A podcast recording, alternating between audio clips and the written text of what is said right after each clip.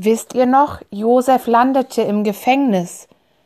Auch dort war er tüchtig und freundlich, seinen Mitgefangenen deutete er die Träume, und was er sagte, trat ein.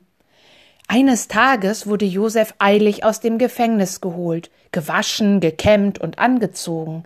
Soldaten brachten ihn zum Pharao, zum König der Ägypter, und der Pharao erzählte ihm von einem seiner seltsamen Träume. Ich sah sieben fette Kühe aus dem Fluss kommen. Danach stiegen sieben magere Kühe heraus. Die mageren Kühe aber fraßen die Fetten auf. Wenn du Träume deuten kannst, sag mir, was das bedeuten soll. Nichts anderes, als dass es in deinem Land sieben reiche Ernten geben wird und danach sieben Jahre lang Missernten, in denen viele Menschen verhungern werden. Der Pharao sah ihn an. Wenn es stimmt, was er sagt, wird es Mord und Totschlag geben. Wenn ich weiterreden darf, sagte Josef, dann sucht den besten Mann eures Landes aus, damit er Vorratshäuser bauen lässt in denen die reichen Ernten der sieben fetten Jahre untergebracht werden können. Es muss einer sein, der alles einteilt und genau aufpasst, damit die Vorräte nicht verderben. Dann wird niemand in den mageren Jahren verhungern müssen. Der Pharao streckte Josef seine Hand entgegen. Der Mann, der mein Volk rettet, wirst du sein.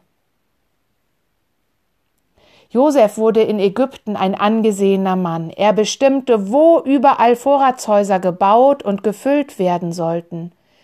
Viele Leute schüttelten den Kopf darüber, als aber die mageren Jahre kamen, brauchte niemand zu hungern.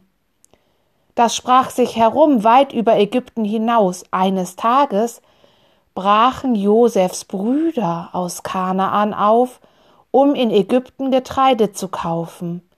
Sie kamen an den Königshof und Josef erkannte sie sofort. Sie erkannten den vornehmen Mann aber nicht. Getreide wollt ihr kaufen? fragte er. Ihr lügt doch, ihr seid Spione. Ihr wollt wissen, wie viele Vorräte wir noch haben.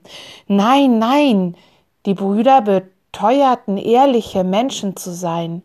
Wir sind alle aus einer Familie, zwölf Brüder waren wir, einer von uns ist tot. Benjamin, unseren jüngsten Bruder, wollte der Vater nicht mitziehen lassen, aus Angst, es könnte ihm etwas zustoßen. Wenn das wahr ist, antwortete Josef, dann soll einer von euch hier bleiben. Ich werde ihn freigeben, sobald ihr mit eurem jüngsten Bruder wiederkommt. Darauf wurden ihnen die Säcke mit Getreide gefüllt, und sie konnten heimwärts ziehen.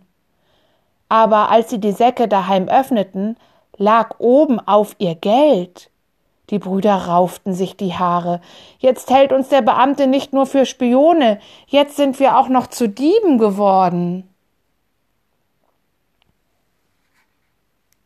Das ist spannend und wie es weitergeht, erzähle ich euch in der nächsten Folge.